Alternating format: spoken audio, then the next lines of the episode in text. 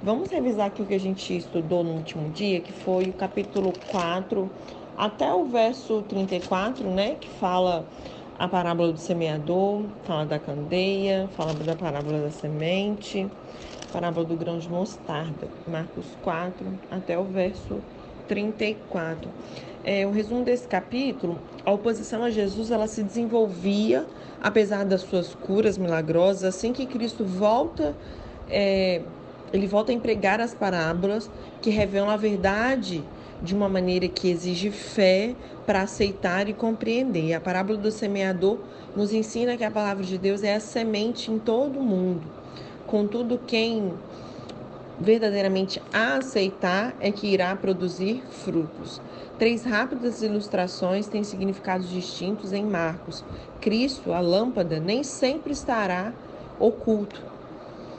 É, assim, pois, quanto mais uma pessoa se apropriar do que Jesus diz, maior será a, será a sua compreensão do Mestre.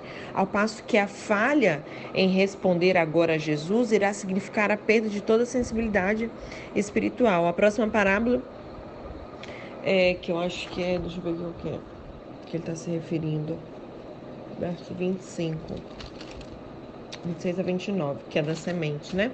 Próxima parábola, ela é exclusiva de Marcos, não tem nos outros evangelhos. Ao passo que a falha é, a imagem, desculpa, a imagem do crescimento da semente é a promessa de Jesus, de que o crescimento no subsolo de seu reino irá resultar numa gloriosa colheita ao final da história. Eu estava há pouco revendo e republicando todos os vídeos e fotos, né, descendo no, nos meus stories para eu poder salvar tudo, né, num lugar e, e deixar uns destaquezinhos do, do Instagram salvo. E eu estava me lembrando, lembrando, da passagem, né? Que os campos já estão brancos, eles estão prontos para colheita, né? E lembrei disso aqui. E essa colheita ao final da história vai ser ainda mais incrível. E a última parábola referente ao grão de mostarda afirma que apesar de a inauguração do reino de Cristo parecer insignificante, ao final ela, ele dará provas de que será grande e glorioso. Como Cristo acalma a tempestade, a gente vai ver hoje ainda, né? É o que a gente vai continuar lendo no final do capítulo 4. É, isso vai deixar absolutamente claro que é prudente confiar nele, não obstante o nosso pouco entendimento. O versículo chave do capítulo 4 é verso 11. A fé ela alcança aquilo que o incrédulo não pode ver. Lembra como que ele fazia com relação às parábolas? Então, não é qualquer pessoa que ia entender. Precisava de fé, precisava de interesse, fome, sede da presença, interesse em conhecer ele, de entender o que ele estava querendo ensinar, querer aprender, sabe? É, muitas vezes pessoas vão procurar vocês, já aconteceu muito comigo e, e vocês têm desfrutado dessa função, vocês precisam saber como lidar com esse tipo de coisa né? Vocês não precisam passar por tudo que eu passei. Então, assim, muitas vezes as pessoas vão procurar vocês e parece que elas estão interessadas, elas querem aprender, elas parecem sedentas de Deus, elas dizem amar ao Senhor Jesus, elas dizem querer mais dele, aprender, e você perde de fato o seu tempo ensinando e se dedicando àquilo ali, mas muitas das vezes não é o caso, né? Então, é, era o que acontecia, uma multidão, várias pessoas se infiltravam no meio da multidão e muitos deles não tinham esse interesse, né? E aí Jesus ele pega e usa essa estratégia. Bom, então a partir de agora eu vou falar por parábolas.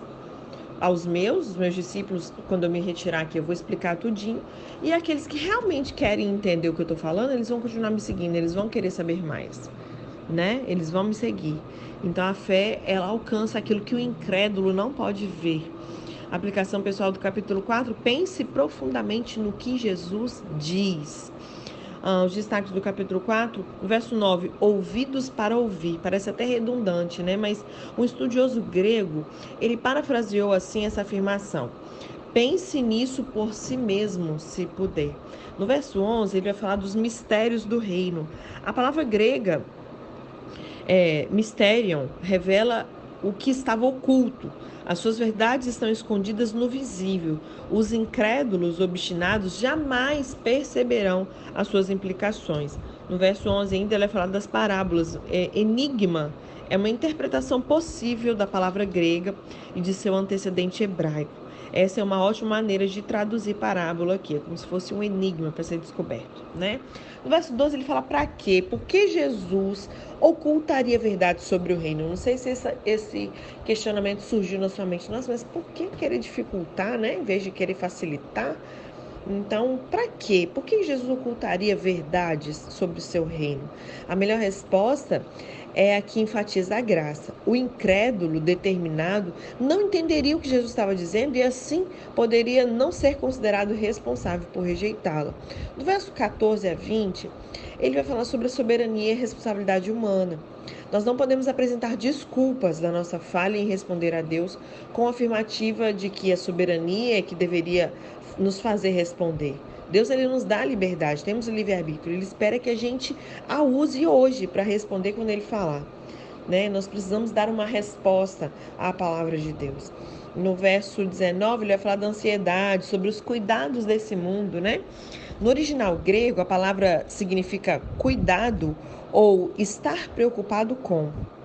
Seu uso na escritura deixa claro que a ansiedade é geralmente legitimada como uma preocupação recomendável. Olha o que diz aqui, deixa eu abrir um texto que ele referencia para a gente ver o que é.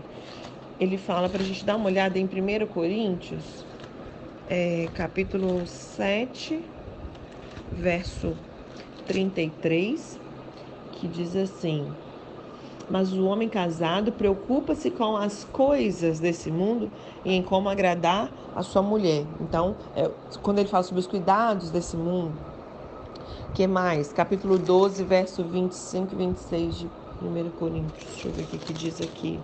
Deve ser um outro exemplo disso, 25 e 26. A fim de que não haja divisão no corpo, mas sim que todos os membros tenham igual cuidado uns pelos outros. Quando um membro sofre, todos os outros sofrem com ele. Quando o membro é honrado, todos os outros se alegram com ele. Esse texto que eu não entendi, não. Acho que está desconexo, não é 1 Coríntios, não. Acho que eles esqueceram de botar qualquer um livro aqui. O outro tem a ver, que fala dos cuidados desse mundo, né? E vamos continuar aqui. Em Marcos, Cristo está simplesmente declarando um fato da vida. Nesse mundo há preocupações necessárias que nós precisamos administrar. Ainda assim, o foco de preocupações, mesmo legítimas, elas podem ir longe demais. Esse é o ponto que Jesus aborda também em Mateus 6, no verso 25 a 34, dá uma lida lá, e Lucas 12, 23 a verso 34. Finalmente, nós precisamos nos comprometer com Deus, colocá-lo em primeiro lugar e confiar que Ele irá suprir nossas necessidades. Nem estamos estudando Filipenses, né? Nem estamos estudando Salmos, para vocês verem que toda a palavra ela nos garante, porque esse é o caráter de Deus. A gente precisa se comprometer com o Senhor você deve colocá-lo em primeiro lugar e confiar que ele irá suprir as suas necessidades. Amém? Do verso 21 a 25, ele vai falar do contexto determina. Cada uma das três concisas citações desse versículo é encontrada nos outros evangelhos com diferentes aplicações. Aqui, ele está falando. É... Peraí, deixa eu abrir que eu fui lá para Coríntios, deixa eu voltar para Marcos 4. Verso 21 a 25 ele está falando do, da candeia, a passagem da candeia, tá? De ser colocada acima, não pode colocar embaixo e tal, não, não, não. Com a medida que você medir, você vai ser medido. E tais provérbios eram indiscutivelmente usados com frequência por Jesus a fim de chamar a atenção para diferentes aspectos, dependendo do contexto ali em que eles estivessem inseridos. Aqui o contexto é focado no enigma sobre a natureza do seu reino. no verso 21 ainda, ele fala de a lâmpada. Em grego, a palavra lâmpada é, leva o artigo definido a, que, o que sugere que a lâmpada ela representa Jesus. A importância de sua natureza essencial está correntemente oculta, mas o significado é de estar à mostra. Entende? A natureza está oculta, mas o significado disso vem à mostra, é, é de estar à mostra, sendo visível um dia sua glória será observada por todos, né? E está bem próximo. No verso 31, ele fala do grão de mostarda. Sobre o tema, alguns atacaram a credibilidade de Jesus, afirmando que se Cristo era Deus, ele deveria saber que um grão de mostarda não é a menor das sementes. Amém? Ela realmente é muito pequenininha. Se vocês não procuraram conforme eu mandei, procurem a fotinha da foto do, do do grão de mostarda. É óbvio que ela não é a menor de todas, mas ela é bem pequenininha. E as pessoas ficavam questionando isso, como se ele tivesse afirmado isso. Tipo, ele é Deus, como que ele não sabe que essa não é a menor que tem no mundo todo, né? Jesus, porém, ele simplesmente usa a menor semente com a qual os seus ouvintes eram familiarizados. Ele estava falando com um povo especificamente, né? Não despreze o dia das pequenas coisas. Amém, Pai. Algo de grande está a caminho. Meu Deus, eu recebo isso aqui. Ah, posso ouvir um amém de vocês ouvindo essa palavra para nós? e no verso 35 a 41, que a gente vai ler agora, ele vai falar que sobre o poder de Jesus. Não é sinal de sabedoria confiar no homem é, que pode acalmar uma tempestade violenta. Isso não é sinal de sabedoria, a gente confiar num homem como esse, né? Então vamos ler aqui o final do capítulo 4, verso 35 até o 41. Jesus acalma a tempestade. Eu amo esse texto.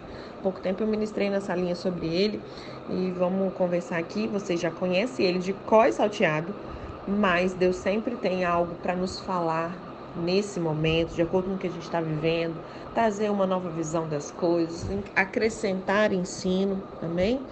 Então, esteja sempre com a sua mente voltada, como se você nunca tivesse ouvido falar para você não correr o risco de bloquear qualquer ensino do Senhor. Porque quando a gente pensa, já sei, né, já ouvi aí de cor salteada, meio que a gente cria uma barreira, tá bom?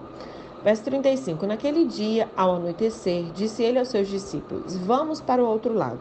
Deixando a multidão, eles o levaram no barco assim como estava. Outros barcos também o acompanhavam. Levantou-se um forte vendaval. Hum, onde Jesus estava, tá vendo, gente? Vai ter, gente, tem jeito não. E as ondas se lançavam sobre o barco de forma que este ia se enchendo de água. Quem sabe que se um barco encher de água, ele pode afundar? Um navio, se lembra do Titanic? Começou a encher de água nos compartimentos de baixo, já era, afunda. Só que o que, que, acontece? Jesus estava onde? Jesus estava na popa, dormindo com a cabeça sobre um travesseiro. Como a gente tem que aprender com Jesus, né? Paulo estava quebrando ao redor, uma tempestade. Eles estavam um tempo de afundar, porque as ondas eram gigantescas e caíam.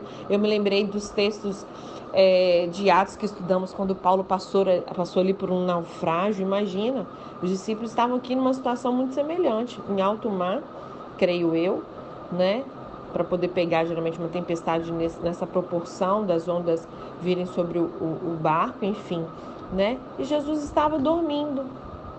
Como precisamos, como precisamos aprender a descansar no Senhor? Como precisamos é, confiar na visão, no propósito da nossa vida, sabe? É, porque vamos pegar novamente a fala de Paulo. Lembra que as pessoas estavam desesperadas, tipo, vamos morrer. Só que ele não tinha chegado onde Deus falou que ele ia chegar, ele ainda precisava pregar em Roma. E aí ele falou: Ó, oh, a gente pode até perder o barco, perder tudo, mas morrer a gente não vai. Por quê? Porque ele tinha uma palavra de Deus. Porque, como Jesus disse no deserto a Satanás, nem só de pão vive o homem, mas de toda a palavra que procede da boca de Deus. Então, você tem que viver da palavra que saiu da boca do Senhor com relação à sua casa, com relação aos seus filhos, seu marido, suas finanças, sobretudo. Né? E aí Jesus ele veio aqui para cumprir algo específico. Ele não tinha ido à cruz, não tinha morrido, não tinha ressuscitado. Você acha que ele estava dormindo, gente? Outra coisa, ele dormindo, ou seja, tempo de descanso é importante. Não posso ficar sobrecarregada, não dormir bem, dormir nem de mais nem de menos. Não posso só trabalhar, trabalhar, trabalhar, só ficar na internet, vendo Netflix, sei lá o que, acordar até de madrugada. Né? Eu sei que vocês não fazem isso, mas não custa nada ensinar, né? oh, Jesus. E ele estava ali dormindo, com a cabeça sobre um travesseiro.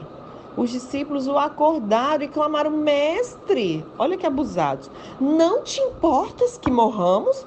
Olha como que eles não leram aquele livro que nós estamos lendo de fé e confissão. Afirmando que, perguntando meio que uma afirmação, que isso não se importa não, isso não tá nem aí pra gente não, isso não se importa da gente morrer não. Quantas vezes a gente é afrontosa assim com o papai, né? Deus não tá vendo isso não né? A gente fica meio assim mesmo.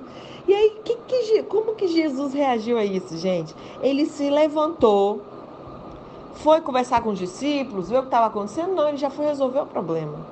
Ele levantou, primeira coisa, já repreendeu o vento. O problema era o vento, que estava fazendo com que o mar ficasse muito revolto. Nananana. Então, peraí, vento, mandou o vento se acalmar. Depois que repreendeu o vento, ele disse ao mar: Aquiete-se, acalme-se. E o vento se aquietou e fez completa bonança. Meu Deus, como que nós precisamos rever a nossa vida. Gente, eu não sei vocês, mas. Né? Como precisamos praticar, romper, seguir de fato. A gente fala que Jesus é o nosso exemplo, mas como que a gente muitas vezes fica travado em seguir os exemplos dele, não é verdade? Em algumas coisas a gente tem até uma certa facilidade, mas em outras eu oro porque a gente tenha esse posicionamento, essa ousadia de entender que nós somos o Jesus do barco. Foi uma outra coisa que eu ministrei para as crianças. Mas logo eu vou falar sobre isso, deixa eu só terminar a leitura. E aí o vento se aquietou, fez completa bonança. E aí ele perguntou aos discípulos: Por que vocês estão com tanto medo? Ainda não tem fé? Lembra que nós estudamos? Como é que eles sabem que eles não têm fé? Porque eles tinham medo. O contrário de fé é medo. Se você, toda vez que você falar que tem medo de alguma coisa, você vai lembrar disso que eu estou falando. Ah, estou com medo, tenho medo. Você vai lembrar, opa, medo é o contrário de fé. Sem fé é possível agradar a Deus. Ele vai passar o meu, rebobinando tudo na sua mente que você estudou até hoje. é normal vir o sentimento. A sua alma está aí. E na sua mente, nas suas emoções, é onde Satanás vai te atacar. A palavra diz que ele não nos deu espírito de medo. Então ele vai vir sobre isso mediante a circunstância. Ele se aproveita e vem com isso sobre você. Mas você não é obrigado a ficar com isso. Veio, manda embora. De volta da onde veio.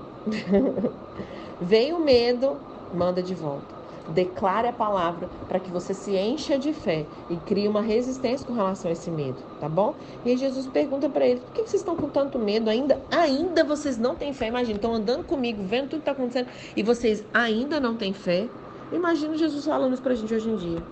Depois de tantos anos de igreja, quanto tempo tem que você já desceu as águas? Quanto tempo você já foi batizado? Uma pessoa cheia do Espírito Santo, de hora em línguas e tudo mais. Quanta experiência já teve? Você ainda não tem fé? Jesus está falando para mim e para você nessa tarde. Marcos 4, verso 40. E aí no verso 41 diz que eles estavam apavorados e perguntavam uns aos outros: Oh meu Deus, olha só, gente, esse povo, só Jesus mesmo para escolher esses homens. Quem é este que até o vento e o mar lhe obedecem? Não era gente estranha estar perguntando um negócio desse, não. Eles ficaram assim, ó, chocados, espantados. Quem é esse que até o vento e o mar lhe obedecem? Só que, lembra que eu falei assim? Logo eu vou falar sobre sermos Jesus do barco. Muitas das vezes a gente canta as músicas, Mestre, o vento balançou meu barco, Mestre, estou à beira de um naufrágio, Mestre, será que não vê? Será que eu vou perecer? Né? E aí tem as músicas, a gente canta, a gente chora, sente na alma aquele negócio todo. Só que Jesus está olhando lá de cima falando assim: Eita, que música é essa? Que que é isso? Que oração é essa que você está fazendo aí? Você esqueceu que você sou eu aí? Você tem um, um. Como é que é o nome do negócio, gente? Uma procuração em meu nome.